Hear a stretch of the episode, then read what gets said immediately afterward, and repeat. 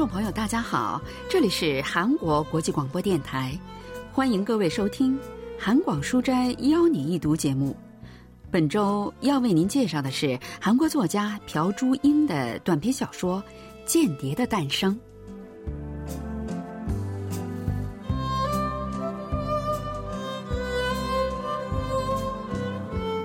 在整整两个季节的时间里，我一直在沉睡。醒来以后，过去十五年的岁月在我脑海里消失了。我不记得自己是做什么的，也不记得自己是什么样的人。谁能告诉我我是谁呢？他描述的我是真的我吗？有时我会觉得自己好像还在梦中。这种情况一直持续到我发现自己原来是个间谍的那一天。朴珠英的《间谍的诞生》发表于二零零九年，描写的是关于一个男人的真实身份和记忆的故事。主人公的名字叫 K，三十五岁的他突然陷入昏迷状态，在死亡的边缘徘徊了六个月，终于醒了过来。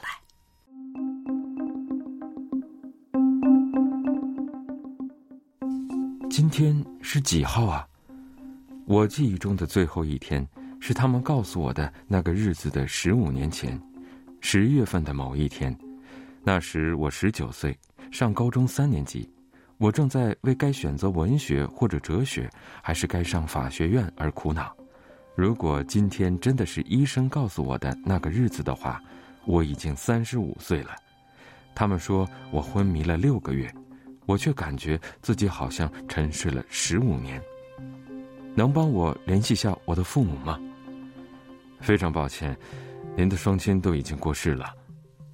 我不记得父母去世的事情，那就是说，他们是在过去的十五年中死去的，而我好像对他们已经过世的消息毫无感觉。难道我是作为一个没有感情、不会痛苦的人重生了吗？那么这段时间是谁？是您的朋友在照顾您？果然是没有结婚。那么医生说的那个朋友又是谁呢？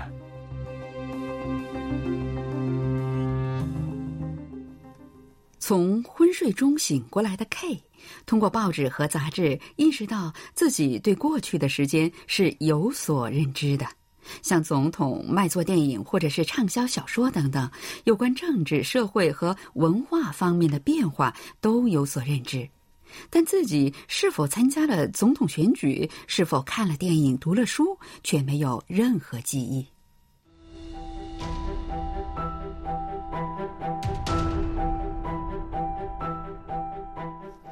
K 恢复意识已经过了三周，但仍然记不起二十岁以后的自己的生活。医生建议他先出院，在门诊治疗的同时接受心理咨询。我出院前查看了住院资料，在监护人一栏签名的是 Y，是个我记忆中没有的名字。护士说，Y 是位女士，在我昏迷不醒的期间曾来过两次。她说自己太忙，所以不能常来，还嘱咐护士说有什么事一定跟自己联系。但我醒来到现在快一个月了，她却一次也没出现过。K 按照身份证上写的地址回到了家。那是个只听名字就能猜测到住户资产规模的超豪华的公寓区。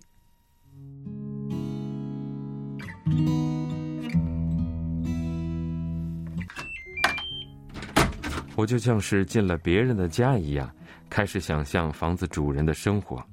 这套房有三个房间，一个是卧室，一个是书房，还有一个是衣帽间。走进衣帽间，首先映入眼帘的是按照颜色整理好的阿玛尼、杰尼亚、雨果·波斯等高端西服，其次是百年灵、瑞宝、宝玑、IWC、万国表等名表。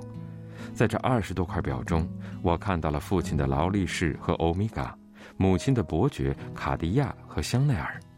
这时，我才真正感受到了父母去世的事实。这些都是他们非常珍视的手表，如果不是去世了，不可能在我的家里。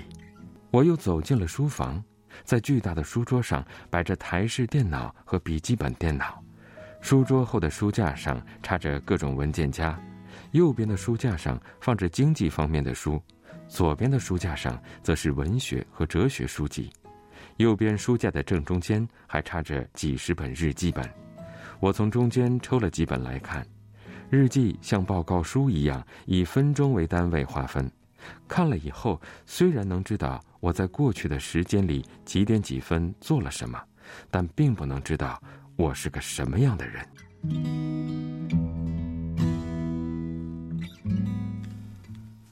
？K 通过毕业证和资格证、员工证等，了解到自己曾是一家知名金融公司的精英，家里并没有其他人的痕迹，这说明他是一个三十五岁的独身男人。他把详细整理在文件里的同事们的信息和对公司的分析等背了下来，去了公司。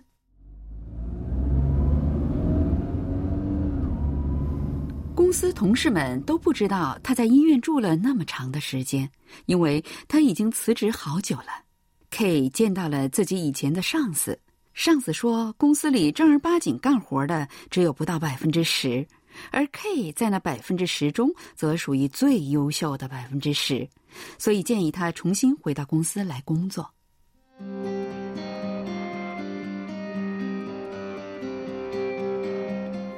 我仍然拥有以前的学识和能力，完全可以就当没有发生过任何事情一样生活下去。但即使这样，我仍然感到非常空虚。被我遗忘的那些记忆到底在哪里呢？为了寻找他们，我必须去寻找代替我记着那一切的某个人，即使他没有我要的答案，我也要去确定那个事实。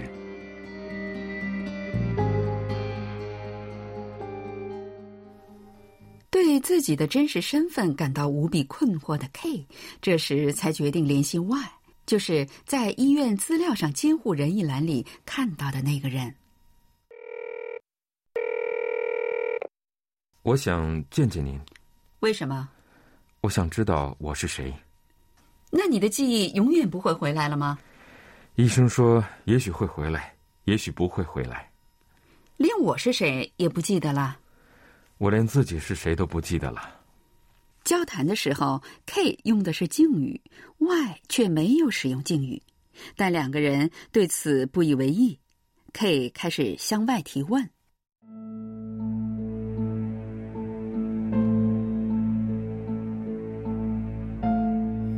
你为什么做了我的监护人呢？我们之间是什么关系啊？”我也不知道。我问医院为什么偏偏给我打电话，他们说在你的钱包里有我的名片名片？那我们是因为工作认识的吗？我们最后一次见面是在十年前，从那以后再也没见过。那个时候我还不是你钱包里名片上的那个人呢。既然一次都没见过，为什么我会有你的名片呢？我也不知道为什么我的名片会在你那里。那我们。是怎么认识的呢？我们是同一所大学毕业的，别的我不想多说了，反正都是些记得也没有什么好处的事情。有些事情我也希望能像你一样，干脆记不起来才好。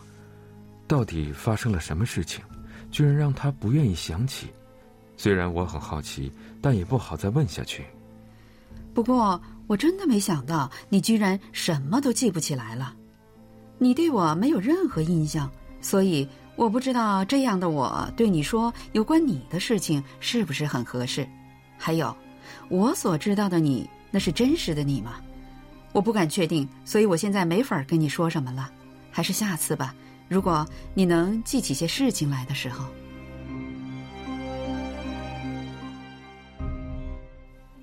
见过 Y 以后，K 又陷入了另一个混乱之中。Y 离开的时候，给了 K 一张名片，上面写着“纪录片导演 Y”。看到他名片的瞬间，我马上想到了抛弃安乐的生活，满怀一腔热情追逐梦想的人们。他拍的纪录片是关于人类的，还是关于自然的呢？我开始对他另眼相看，很好奇他过着怎样的生活，又是怎样的一个人。就在这一瞬间，仅凭着一张名片，就让我感受到对他的好感。也许，在我记忆中已经不存在的那个时候，当我第一次拿到这张名片的时候，也是这样的感觉。K 又见到了 Y，他问 Y 他们是不是恋人关系，他是否已经结婚了。不知道为什么，当 K 知道 Y 是独身的时候，感到很开心，还有一种莫名的安心。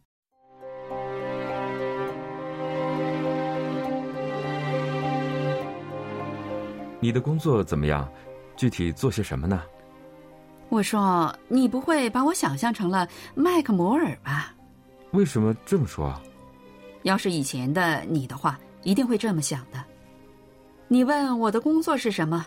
主要就是跟拍一些人，比如非常成功、这个世界上无人不知晓的人们，或者是面对困难和病魔都不屈服的人们，仅此而已。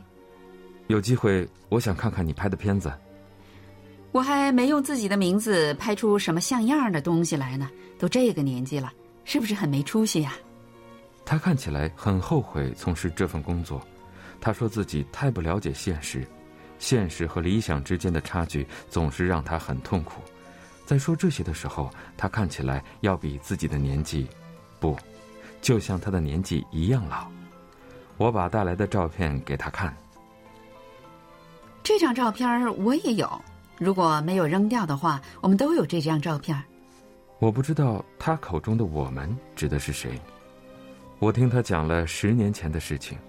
我一直认为人是记忆的综合体，所以要寻找拥有着那些记忆的某个人，那个记着我的某个人。但是他的话并不能看作是正确答案。他只知道十年前的我，那个时候的我和现在可能是完全不同的两个人。他的话应该是真的，但那也只是属于他的真实。有一部电影讲的是只有二十四个小时记忆的女人，每天跟同一个男人陷入爱河的故事。还有部电影里，一个患有短期失忆症的男人将证据纹在身上，寻找杀死妻子的凶手。也有讲述失去记忆后的杀手作为平凡的主妇生活的电影。他们虽然都失去了记忆，但仍有人记得他们。寻找他们，所以他们最终会知道自己是谁。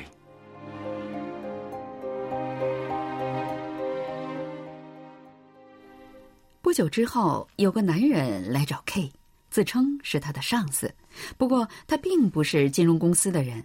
他说 K 是自己手下的特工，也就是间谍。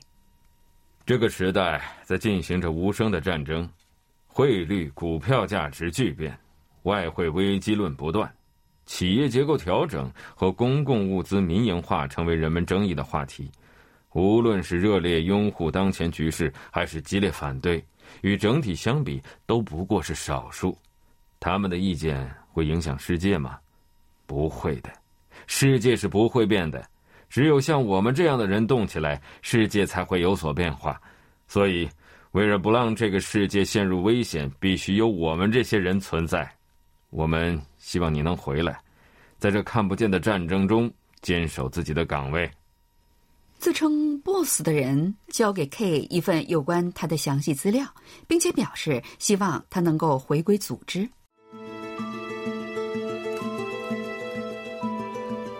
资料上是我现在拥有的一切和他们今后可以提供给我的一切：高级公寓和昂贵的物品，黑金卡和俱乐部会员卡。这些特权都是通过我自己的能力得到的吗？现在的我是由无数选择的瞬间构成的，虽然那些瞬间从我的脑海中消失了，但并不意味着我所做的事情也会在这个世界上消失。我是被他们选中的一个特别的人。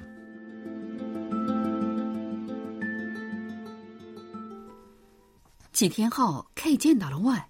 他马上要去拍一个贫困国家儿童的纪录片。外说自己为了生存不得不做一些事情，但那些事儿跟自己梦想的世界毫无关系，因此感到非常的苦恼。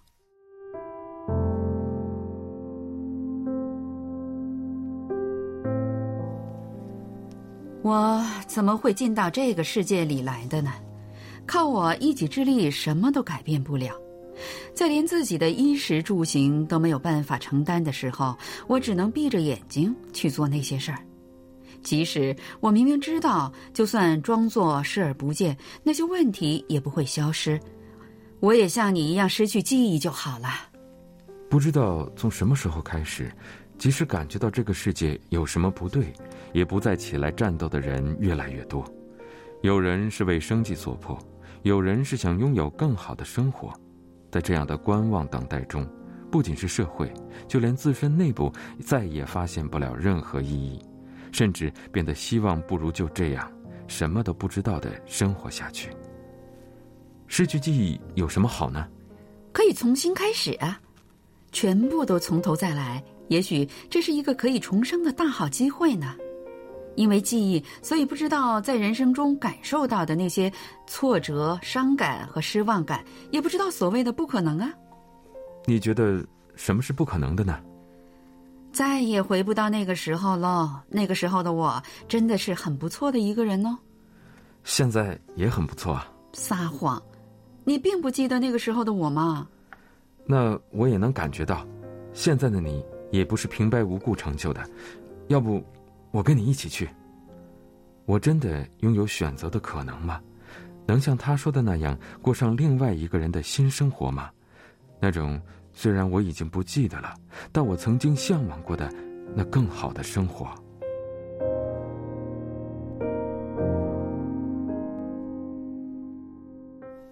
外离开的那天，K 一大早就去了机场。没想到你真的来了，你不能跟我一起走的，你是要留在这里的。这段时间谢谢你了。这应该算是 K 能够记忆的第一次失恋。他把 Y 拥在怀里，这时 Y 在他的耳边悄声的说了些什么。离开我的怀抱后，他看起来跟刚才有点不一样了。我并没有问他是谁。为什么这样？我沉默着，这样我的生活才是安全的。我一直看着他拉着闪亮的旅行箱走进海关门，直到他的背影消失在视线里。路易威登的旅行箱、宝蝶家的提包、伯爵腕表、蒂芙尼项链和克里斯提鲁布托的红底高跟鞋，他身上的这些东西都被我换算成了数字。它不只是数字。更是一种记号，一种发给我的暗号。K 回到家后，跟 Boss 取得了联系，告诉他自己会回归的。Boss 也对他的决定表示了祝贺。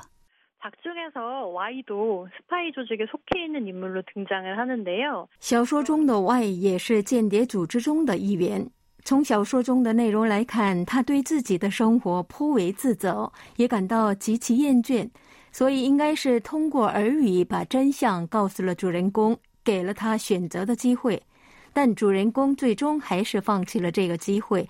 小说详细的描写了他住在什么样的地方，在什么公司工作过，用的是什么样的名牌。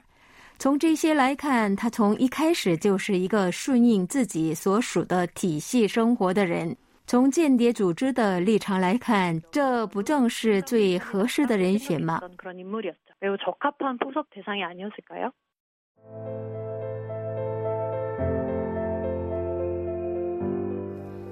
他回归岗位的报告到了，现在他已经开始相信自己是一名间谍，从以前开始就过着间谍的生活。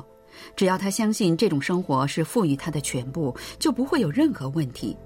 从来没有例外，也不会有变化。世界一直都是这样。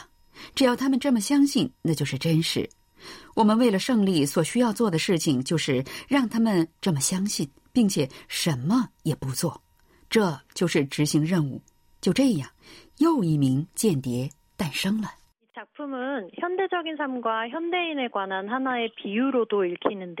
这部作品解读为对现代生活和现代人的一个比喻。按照这个世界的需要，积累各种资历，取得成果，满足于这种生活的现代人，就仿佛从不违背组织的命令和指示的间谍。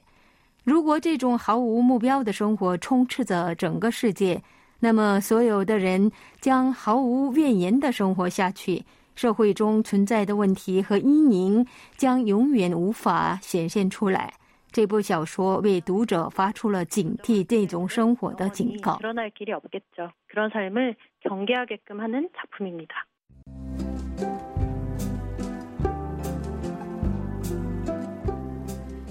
听众朋友，我们在今天的韩广书斋邀你一读节目当中，为您介绍了朴珠英的小说《间谍的诞生》。今天的节目是由立新跟小南为您播送的。同时，今天韩国国际广播电台一个小时的中国语节目就全部播送完了。感谢您的收听，再会。